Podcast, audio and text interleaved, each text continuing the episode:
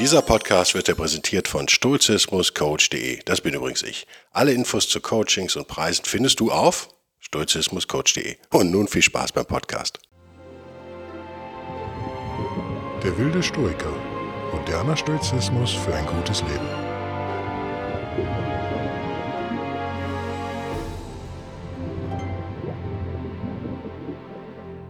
Hallo und herzlich willkommen zu einer neuen Ausgabe von ba, ba, ba, ba, Der wilde Stoiker. Mein Name ist Guido Bellberg und das Thema heute ist so komplex, dass ich glaube, wir kriegen das nicht in einen Podcast. Wir bemühen uns aber, bevor wir anfangen, kleiner Hinweis, ich mache gerade eine Meditations-Challenge mit mir selbst ab. Kann man das Challenge nennen? Also braucht man immer eine externe, externe Kraft für eine Challenge. Ich mache das für mich selbst. Angeregt allerdings durch äh, einen externen Menschen sozusagen, macht aber nichts. Bin jetzt so bei der Hälfte ungefähr angelangt und schreibe natürlich meine Erfahrungen darüber auf, nehme auch ein kleines Audiobuch auf, also ne, vielleicht Audiobuch, was ich dann irgendwie veröffentlichen werde oder auch nicht. Meine Frage an euch wäre, wie, wie sehr seid ihr an dem Thema interessiert? Ich komme darauf, weil ich gestern irgendwas gelesen habe. Irgendein Startup, ich glaube sogar aus Berlin, kriegt 16 Millionen Risikokapital für eine Meditations-App. Und mein Ansatz ist ja ein völlig anderer. Ne? Wenn ihr eine App braucht oder Musik oder so, macht ihr es falsch. Punkt.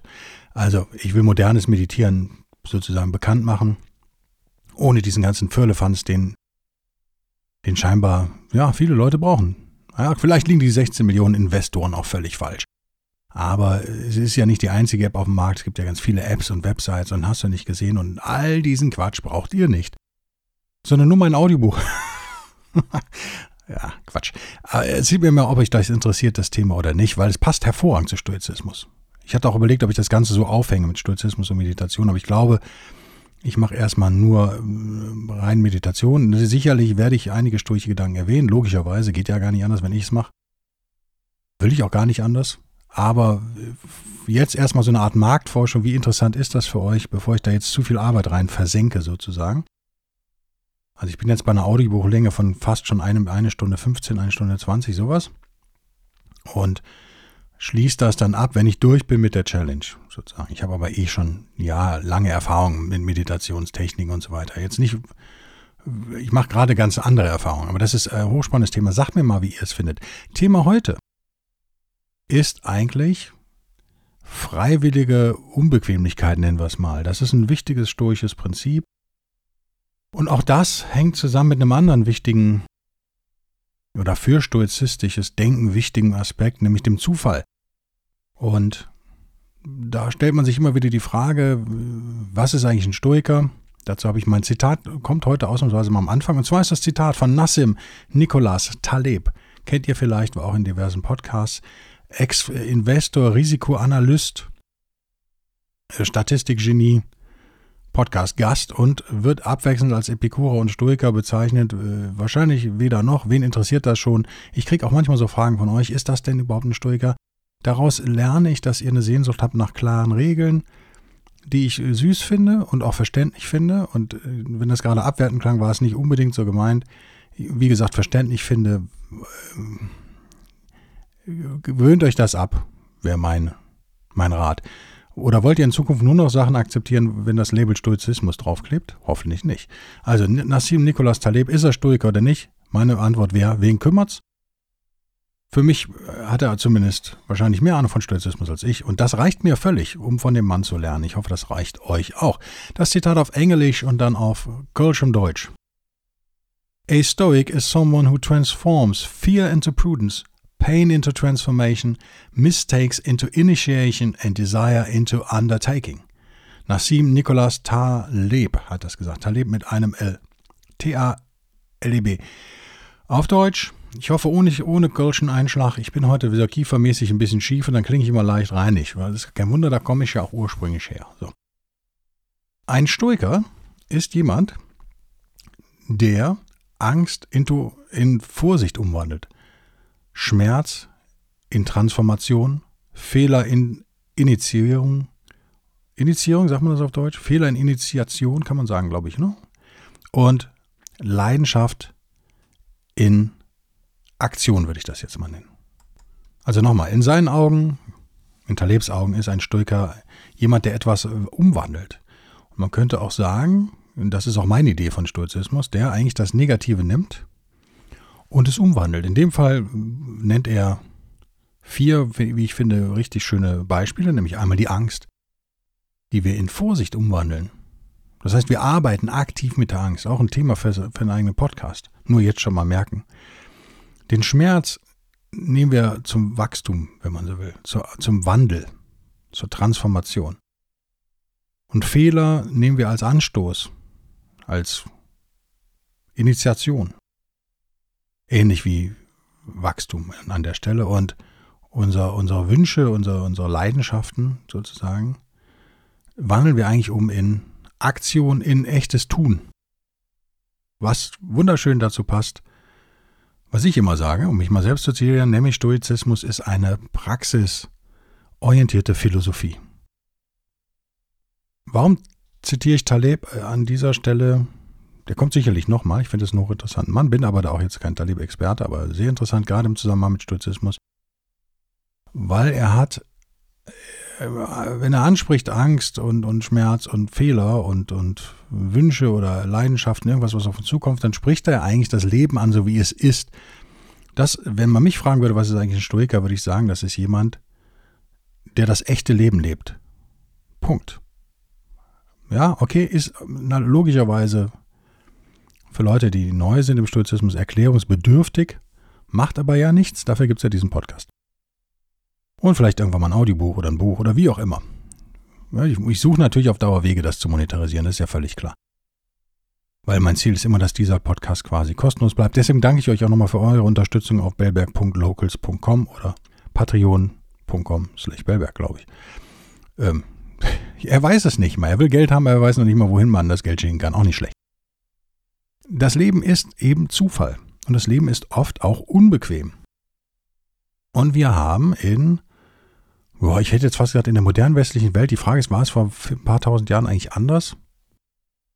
Ich finde, wir, man war nicht stolz drauf früher, soweit ich Historie verstehe, soweit ich Sachen mitbekomme. Jetzt sind wir halt quasi stolz darauf, immer die Bequemlichkeit zu suchen. Sagt jemand, der ja auch sein Geld als, als Texter unter anderem verdient und da auch unter anderem ja nicht nur für Zeitschriften schreibt und Zeitungen, sondern eben auch für mittelständische Unternehmen und, und Werbeagenturen und so weiter und so fort, wo ich natürlich auch manchmal Dinge mache, die sozusagen an Bequemlichkeit appellieren. Momentan Gott sei Dank nicht, schon lange nicht mehr eigentlich, aber kann ja wieder kommen, so ein Job das ist etwas, was bei uns nicht mehr stigmatisiert ist, sozusagen. Es ent, ich, ich meine, so eine Gegenbewegung, man könnte, ich versuche die ganze Zeit, ihr merkt es vielleicht, ich druckse so rum, ich versuche das Wort Verweichlichung zu vermeiden. Das ist aber das Wort, was einem natürlich sofort einfällt. Und wenn man meine Grundprämisse der Welt, die ich ja mit allen Stoikern teile, würde ich jetzt behaupten, teilt mit mir, dass nämlich die Welt nicht linear ist, sondern non, nonlinear und zufallsgesteuert und voller toller Dinge und voller nicht toller Dinge und in jedem Fall nicht unbedingt kontrollierbar durch kleine Menschlein wie uns, dann hat man nach dieser Erkenntnis eigentlich ja nur zwei Möglichkeiten. Man kann sich in, einen, in die Welt hineinbegeben und aktiv ins Leben springen sozusagen, oder man kann eine Verweigerungshaltung einnehmen, eine Verdrängung und sich vielleicht zum Beispiel mit Drogen beschäftigen, also eine Flucht aus der Welt in irgendeiner Form anstreben. Bleiben wir mal bei den nicht so erfreulichen Sachen, jetzt nichts super Schlimmes, aber sagen wir mal unbequeme Dinge. Ich habe festgestellt, und da stehe ich am Anfang der Reise tatsächlich, muss ich sagen. Also nicht ganz am Anfang, aber ich bin jetzt noch nicht wahnsinnig lange dabei. Ich merke aber, wie gut mir das tut. Äh, ob das jetzt eine, so eine Meditations-Hardcore-Sitzung, wie ich die mir gerade auferlegt habe, ist, täglich, oder ob das ist, dass man den Aufzug nimmt, äh, den, die Treppe nimmt, obwohl der Aufzug da ist, direkt schon da offen steht sozusagen. Das sind alles Entscheidungen, über die die meisten heute nicht bewusst nachdenken. Ich aber äh, versuche quasi mich zu transformieren, um das Wort nochmal aufzugreifen von Taleb, von jemandem, der Autom ne, viele äh, Prozesse laufen automatisiert ab und ich möchte mich transformieren von jemandem, der automatisiert den Aufzug nehmen würde, weil er ist ja nun mal da und er leuchtet und er lächelt mich an und ich stehe in der Tiefgarage und muss vier Etagen hoch und habe vielleicht eine, eine, Tasche dabei mit dem Laptop und hast du nicht gesehen und da steht das Ding nun mal da. Und die Versuchung ist halt groß, das unbewusst zu nehmen. Und ich versuche mich zu transferieren über das bewusste Entscheiden, will ich das oder nicht, hin zu einem unbewussten Ablehnen. Und ich bin so irgendwie ein bisschen über die Mitte schon, würde ich mich selber einschätzen. Also ich bin jetzt schon, ich entscheide das bewusst schon sehr lange und versuche mich eigentlich immer fürs Unbequeme zu entscheiden. Oder so oft es geht. Aber auch da ganz sturig versuche ich mich nicht selber fertig zu machen, wenn ich es denn mal den bequemen Weg wähle. Das ist irgendwie was, was ihr für euch persönlich austarieren müsst, wie weit ihr euch da sozusagen Härte, der Härte aussetzt und ja, manchmal euch auch in euer weiches Bettlein wieder fallen lasst. Bitte verwechselt das nicht mit dem, dass die Komfortzone verlassen. Habt ihr bestimmt schon oft gehört. Kommt gern von Sportlern oder sportbegeisterten Fitnessgurus. Ja, dann musst du mal deine Komfortzone verlassen. Ist, glaube ich, wieder aus, aus, aus der Mode raus, oder? War ein paar Jahre aber in Mode. Das Gemeine an all diesen Sachen ist, nichts ist dagegen einzuwenden. Ja, also wie gesagt, nehmt den Aufzug, geht zu Fuß. Geht mal irgendwie eine halbe Stunde zu Fuß zum Termin in die Innenstadt. Müsst ihr nicht immer im Auto fahren oder mit der U-Bahn. Kann man auch zu Fuß gehen. Jetzt passiert Folgendes. Wir Menschen neigen zu einer Bequemlichkeit ja nicht nur körperlich, sondern auch geistig. Und was viele dieser Fitnesstypen machen, ist natürlich, sie machen das, was ihnen eh schon leicht fällt. Das fände ich immer super geil. Da bin ich früher auch echt drauf reingefallen, so mit 20. Jetzt schon lange nicht mehr. Ich kenne es auch aus dem Kampfsport. Wenn man irgendwas gut kann, muss auch nicht Kampfsport sein, aber Basketball sein. Es ist immer total einfach, den anderen zu sagen, komm du fauler Sack, raff dich mal auf oder so. Um das zu tun, was man eh gut kann und was einem leicht fällt. Ihr merkt, worauf ich hinaus will. Das ist natürlich das Gegenteil von sich einer Härte aussetzen. Wenn ich also topfit bin und 32 und dreimal die Woche jogge, ist es nicht hart, mich der Joggerei auszusetzen. Das will ich damit sagen. Also, sich Härten auszusetzen bedeutet auch echt, echte Härten zu suchen. Also sich zu fragen, was fällt mir eigentlich schwer, ganz ehrlich und schonungslos, und sich dem zu stellen und nicht das, was man eh macht, sich auf die Brust zu, zu tätowieren und ganz stolz damit rumzustolzieren, wie so ein Gockel. Das ist nicht hart, das ist total weich. Das muss einem irgendwie klar sein. Ich gebe aber zu, dass das in der Realität echt schwer zu erkennen ist, dieser Unterschied. Ich hoffe, ich habe das gut erklärt. Habe ich das gut erklärt? Bin mir nicht sicher. Ich vertraue wie immer auf eure Intelligenz. Lass mich vielleicht noch ein anderes Beispiel jetzt aus dem Stegreif finden, was vielleicht näher an der Realität ist. Wie wäre es mit, mit Kaffeeverzicht? Ich trinke zum Beispiel keinen Kaffee mehr, schon ewig lang nicht mehr jetzt. Schon, schon ein paar Jahre. Ja, probier mal einmal im Jahr noch einen und denk mir jedes Mal, ja, das schmeckt echt lecker, das Zeug. Und dann lasse ich es wieder. Also da bin ich total sturig geworden. Das ist geil, weil ich einfach gemerkt habe, ich bin Typ, ich stehe auf oder ich wach auf und dann bin ich da. Ich brauche das einfach nicht. Ich funktioniere halt 100 Prozent. Ich bin extrem fokussiert, extrem motiviert eigentlich auch die meiste Zeit und super diszipliniert und, und mag mich selber nicht so als fettes, weiches Ding irgendwie ansehen, was ich aber natürlich auch bin. Natürlich bin ich irgendwie so ein speckiger Kater irgendwo. Ja, klar. Sieht man ja bei mir auch. Ich habe ja auch, keine Ahnung, mindestens 10 Kilo zu viel, würde ich mal behaupten. Und man will nicht in allen Bereichen immer daran erinnert werden, dass man so ein weicher Klops ist, sozusagen. Und man zieht daraus Stärke, indem man eben diesen Verzicht übt und man merkt auch, wie schnell oder wie leicht einem so ein Verzicht fällt. Wenn jetzt aber jemand, der sowieso nicht gerne Kaffee trinkt und das mehr so mit den Kollegen in der Küche morgen steht und das aus sozialen Gründen macht, wenn so eine Frau, nehmen wir mal eine Frau als Beispiel, wenn so eine Frau, die auch gerne einen Tee trinkt oder so, dann einfach den Tee gegen den Kaffee austauscht, ist das keine Härte, die sie sich zumutet. Um dann sich vor den anderen zu brüsten, also mir fällt das total leicht. Ihr versteht, worauf ich hinaus will. Das war ein Beispiel aus dem Alltag. Wenn ihr hier wie ich am Meer lebt und eh, sagen wir mal Surfer seid oder Windsurfer oder Kitesurfer, Stand-Up-Paddler, wie auch immer, und das ganze Jahr eigentlich im Wasser seid, solche Leute gibt es hier durchaus, ich gehöre nicht dazu übrigens, dann macht mit eurem Mitbewohner eine Kalt-Duschen-Challenge, dann fällt euch das natürlich leicht. Ihr seid es gewöhnt, sagen wir mal, jeden Tag mehr oder weniger, jeden zweiten Tag im eiskalten Wasser zu sein. Das ist der Punkt. Wir Menschen gewöhnen, gewöhnen uns an Dinge und wir gewöhnen uns auch an unbequeme Dinge. Das heißt, wenn wir dieses stoische Prinzip jetzt anwenden wollten in unserem Alltag, müssten wir regelmäßig eigentlich nach neuen Dingen suchen, denen wir uns aussetzen. Das halte ich für einen ganz wichtigen Aspekt, der immer so ein bisschen vergessen wird. Es reicht also nicht, sich jetzt was zu suchen und dann den Rest des Lebens seine Umwelt damit zu belästigen, wie geil man ist. Das vor sich herzutragen, dieses Virtuous Signaling, das wollen wir nicht. Wir wollen echte Unbequemlichkeit und Nochmal äh, zurück an den Anfang des Podcasts. Das Leben ist halt messy, das Leben ist zufallsgesteuert. Das heißt, diese Unbequemlichkeit kann euch jederzeit treffen. In welcher Form auch immer. Eine Autopanne, Zahnschmerzen, keine Ahnung. Irgendwas wird passieren. Ähm, Hunger, nervender Kunde, sowas.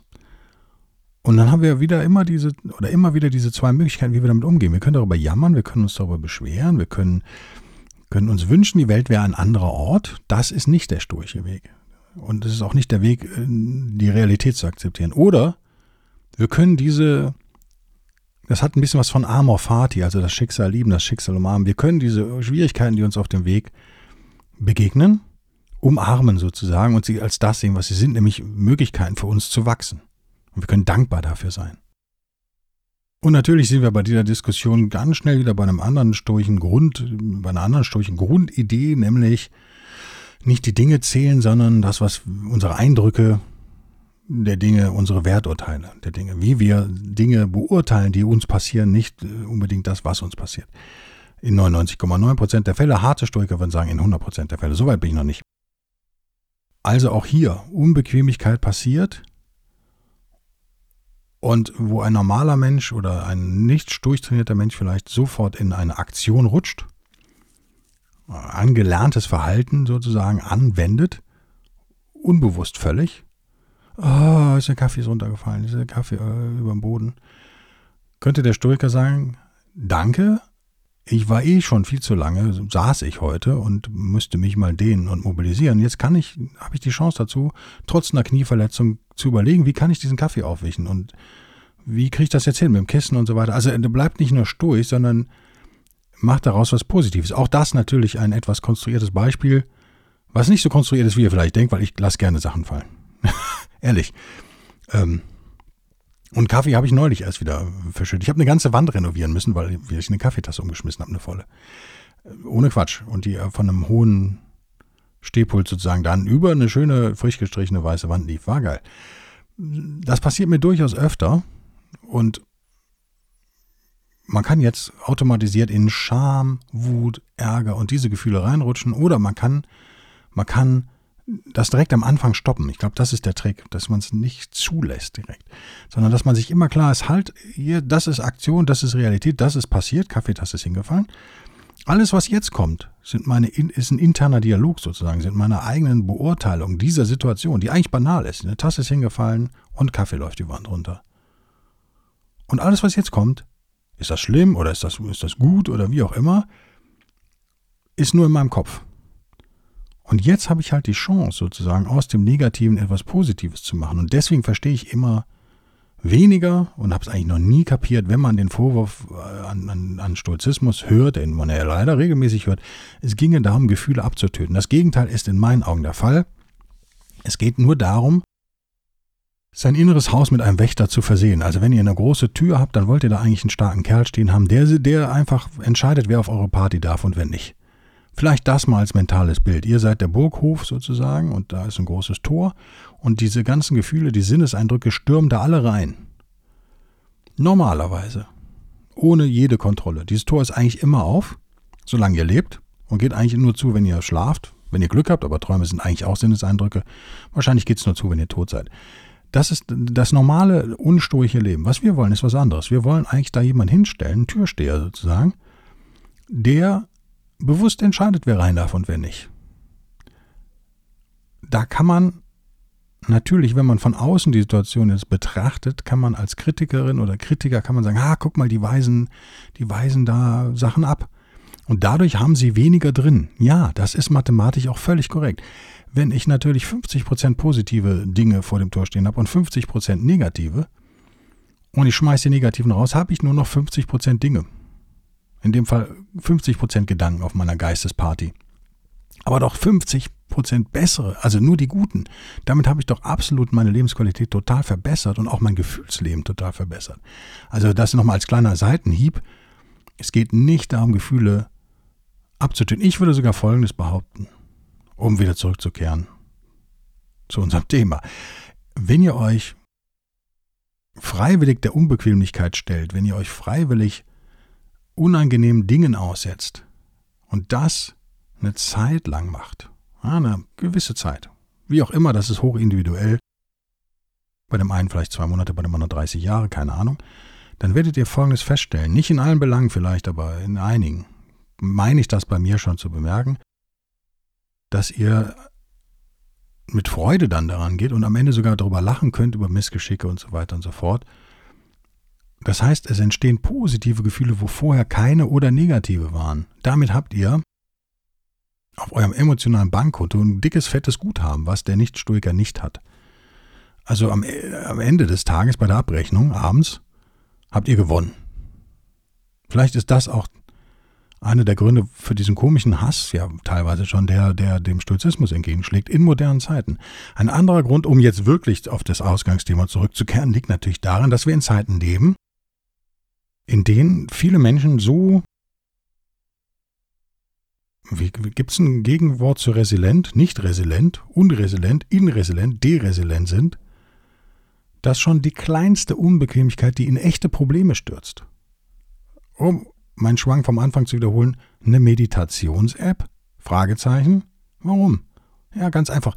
Weil es natürlich Ängste und Unbequemlichkeiten auslöst, wenn ich mal nichts höre. Ich meine, ich höre immer meinen Tinnitus als Ex-Gitarrist, da bin ich ja natürlich dankbar. Manche Leute hören halt nichts. Und wenn man das nicht gewöhnt ist, ist es vielleicht erstmal erschreckend oder was. Kann sein, weiß ich nicht. Aber das ist genau doch der Punkt der Übung. Und jetzt gehe ich hin und will doch nur mit diesen Aufkleber auf die Brust heften. Ah, ich setze mich etwas unbequem aus. Ich meditiere jeden Tag. Guck mal, wie geil ich bin. Ähnlich wie der Kampfsport, der sagt, oh, da musst du dich mal überwinden und jetzt hier mal den, eine halbe Stunde auf den Sandsack einhauen. Beide machen Dinge falsch oder nicht die richtigen Dinge. Was beides schlecht ist. Ne? In dem Fall der Meditation setzt du dich ja nicht wirklich der Meditation aus, sondern du willst dir ja nur diesen Aufkleber hinten auf die Stoßstange bappen können. Das finde ich immer ganz, äh, ja, früher hätte ich gesagt abstoßend oder erbärmlich, aber mittlerweile denke ich mir, es ist mir egal. Da bin ich dann auch wieder Stoicher geworden. So, und dann versuche ich eigentlich Markus Aurelius mäßiger zu sein. Ich denke dann immer, was würde Markus jetzt tun? Und der wäre natürlich Menschenfreund und ich denke dann, ja, sie können, sie wissen es halt nicht anders. Tatsächlich. Ein bisschen What would Jesus do hier? Sie können nichts dafür. Entbindet uns aber vielleicht, oder mich in dem Fall, auch nicht von der Pflicht, den Leuten zu sagen, nein, du brauchst diesen ganzen Füllefanz nicht. Also das wäre wieder Stoizismus in Action sozusagen. Als Stoiker reicht es eben nicht, sich von der Welt zurückzuziehen in seinen Lustgarten wie ein Epikurer und ähm, nur noch zu meditieren. Das ist nicht die Idee von Stoizismus. Stoizismus heißt natürlich schon rausgehen ins Leben, rausgehen in die Welt und die Welt zu einem besseren Ort machen. Und ich sehe gerade, dass die Welt in vielen Dingen ein besserer Ort wird. Und interessanterweise, das kennt ihr vielleicht, da komme ich gleich noch drauf, in, in, in, geistigen Dingen oder in menschlichen Dingen oftmals ein schlimmerer Ort wird, ein schlechterer Ort wird. Also zumindest der, die westliche Welt, sagen wir es mal so. Deutschland, USA, Neuseeland, Australien und so weiter und so fort. Ihr kennt alle das, das Sprichwort, harte Menschen erschaffen gute Zeiten, gute Zeiten erschaffen weiche Menschen, weiche Menschen erschaffen schlimme Zeiten, schlimme Zeiten erschaffen harte Menschen. So könnte man es historisch sehen, als ewiger Kreislauf von Aufstieg und Fall, von Gesundheit und Dekadenz.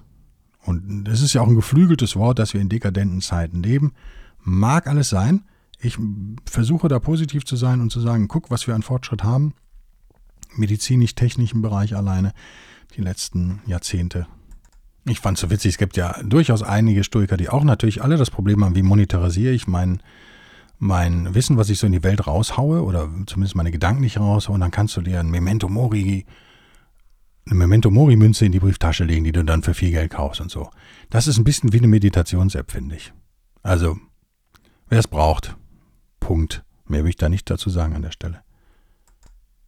Um es mit einem weiteren Nassim Nicholas Taleb Zitat zu sagen, Stoicismus, äh, Stoicism auf Deutsch oder Englisch, ich konnte mich gerade nicht entscheiden, bleiben wir auf Englisch. Stoicism is about the domestication of emotions, not the elimination. Okay. Also es geht im Stoizismus nicht darum, die Gefühle zu eliminieren, sondern zu domestizieren. Sie zu Haustieren sozusagen zu machen. Ich glaube, das habe ich eben zufällig schon ganz gut erklärt. Was, um diesen Podcast doch noch irgendwie zu einem Abschluss zu kriegen, ist denn nun eigentlich der Vorteil, wenn wir uns Unannehmlichkeiten, Unbequemlichkeiten und so weiter aussetzen.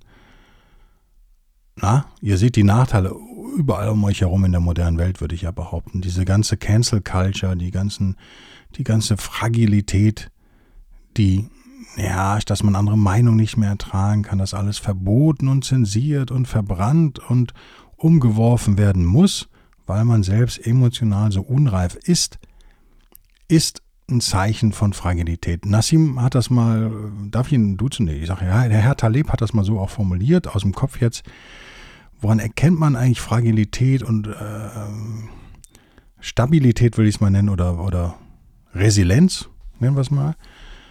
Und da kommt wieder das Element des Zufalls hinein, dass man einfach sagt, okay, wenn man sich jetzt Zufälle anschaut, die passieren, wer guckt man sich an, wer mehr vom Zufall profitiert, als darunter leidet. Und das ist dann sozusagen die Resilienz, das ist das Stabile. Und das kann auch ein Mensch sein, der stabile Mensch. Jetzt haben wir wieder das Prinzip der Ähnlichkeit, ne? auf das viele Kritiker des Stoizismus immer wieder reinfallen, dass, dass äh, die, die Wäsche auf der Wäscheleine um Mitternacht sieht halt mit verschlafenen Augen auf dem Weg zur Toilette aus wie ein Geist, also muss sie auch ein Geist sein? Nein. Wenn wir also sagen, wir suchen hier sowas wie eine Abhärtung, wir wollen resilienter werden, wir wollen unsere negativen Gefühle loswerden, dann ist das für einen ungebildeten Geist, der eben noch nicht geformt ist sozusagen, sieht das so ähnlich aus wie, die wollen ihre Gefühle abtöten. Das verstehe ich. Ich verstehe, wie man darauf reinfallen kann. Das ist aber falsch. Wenn ihr euch Unbequemlichkeiten stellt, führt das auf Dauer in der Tat allerdings zu einer emotionalen Abhärtung. Was heißt emotionale Abhärtung? Heißt, weniger negative Gefühle, mehr eigentlich nicht. Weniger negative Gefühle und diese negativen Gefühle schlagen nicht mehr so äh, unkontrolliert durch. Geistig, selig. Das ist ja auch ganz schlimm. Und schwer zu ertragen. Und führt zu, zu Aggressionen, die dann eben nach außen projiziert werden, wie wir dann sehen, da werden Denkmäler umgeworfen und so weiter, statt sich mal mit Geschichte zu beschäftigen. Wäre ja vielleicht auch mal sinnvoll. Ähm, ich will hier gar nicht zu politisch werden, aber ich sehe im Moment, sehe ich eine Entwicklung, dass wir das, junge Leute haben noch keine Resilienz. Je jünger du bist, desto weniger Resilienz hast du. Das ist völlig normal. Das ist auch überhaupt nichts, wofür man sich schämen muss oder sonst was. Das sind die Ausnahmen, die da schon so stabil sind. Der Normale ist es eben nicht. Der Normalfall ist, man muss durch Schmerzen gehen, man muss durch Unbequemlichkeit durch, um am Ende eben als ein Stück weit Erwachsener hinten rauszukommen. Und wenn wir den jungen Leuten diese Möglichkeit nehmen, frage ich mich, was für eine Generation ziehen wir da eigentlich hoch? Wenn also sofort eingeknickt wird bei jedem kleinsten Gemaule und so weiter, so würdest du ja dein eigenes Kind auch nicht erziehen mal unter uns. Warum ist das gesellschaftlich gerade so anerkannt? Darüber könnte man jetzt noch stundenlange Podcasts machen, warum das so ist. Interessiert mich jetzt erstmal nicht, weil ich kann es nicht ändern. Da sind wir wieder beim Prinzip der Kontrolle. Ich sehe, ich nehme es nur wahr und ich kann versuchen, für mich ganz persönlich, mich nicht auf diesen Pfad zu begeben. Und ich kann euch oder möchte euch zum Ende dieses Podcasts das einfach auch nahelegen. Ihr habt durch das freiwillige, das, das freiwillige sich aussetzen der, der Unbequemlichkeit habt ihr massive Vorteile. Es ist, seht es wie ein Sporttraining, um nochmal den Sport hier aus der Kiste zu holen. Wenn ihr jeden Tag äh, zwei Kilometer walkt, sage ich jetzt mal, oder spazieren geht, ganz easy peasy in der Mittagspause, ist das am Anfang ungewohnt, tun euch vielleicht die Waren weh, dann steigert ihr das aber auf vier Kilometer und schafft das dann in unter einer Stunde. Und das macht ihr jeden Mittag. Dann ist das irgendwann was, was euch nicht nur keine Überwindung mehr kostet und keine Schmerzen mehr bereitet sozusagen, sondern worauf ihr euch freut. Das gleiche gilt für eine Meditations-Hardcore-Session, wie ich das immer mache, 60 Minuten am Stück. Ist unbequem teilweise, ist aber was, auf das ich mich freue. War das am Anfang so? Nö, das meine ich. Man geht halt eine Entwicklung durch. Man äh, begibt sich in Situationen rein. Und der Riesenvorteil für äh, Leute, die eben da stoisch leben, ist, wir wissen, am Ende passieren Unbequemlichkeiten sowieso, ob wir wollen oder nicht. Wenn wir uns denen schon vorher ausgesetzt haben, wenn wir es gewohnt sind, unbequem zu leben, wenn wir nicht mehr erwarten, dass unser Leben jederzeit bequem und angenehm zu sein habe, dann sind wir viel besser gelaunt und besser für diesen Alltag gewappnet. Ich danke dir fürs Zuhören, freue mich über Feedback per Mail. Habt Geduld mit mir, Instagram. Ich, ich habe keine Brille mehr hier irgendwie. Ich sehe das nie, ob mir da einer was schreibt oder nicht. Keine Ahnung. Das ist zu klein auf meinem Handy, Mensch. Instagram funktioniert ja auf dem Rechner auch nicht richtig. Deswegen sehe ich da eure Nachrichten manchmal nicht. Es hat auch einer, ich habe letztens eine, F eine Questions and Answers sozusagen, Fragen und Antworten Folge veröffentlicht für die Patrone und Lokalitäten. Sagt man, wie kann man die denn nennen? Die Lokalmatadore nenne ich euch jetzt hiermit, die mich unterstützen auf patreon.com oder locals.com. Exklusiv für die und hatte zwei Fragen da drin und die habe ich wochenlang übersehen. So ein Loser bin ich, wenn es um Social Media geht manchmal. Ich gelobe Besserung. Und lasst mich euch nur sagen, durch eure Warterei sind die Antworten jetzt umso schöner geworden. Das ist so die Unbequemlichkeit, der ich euch quasi ausgesetzt habe und die ihr freiwillig ertragen habt. Bis denn dann und tschüss.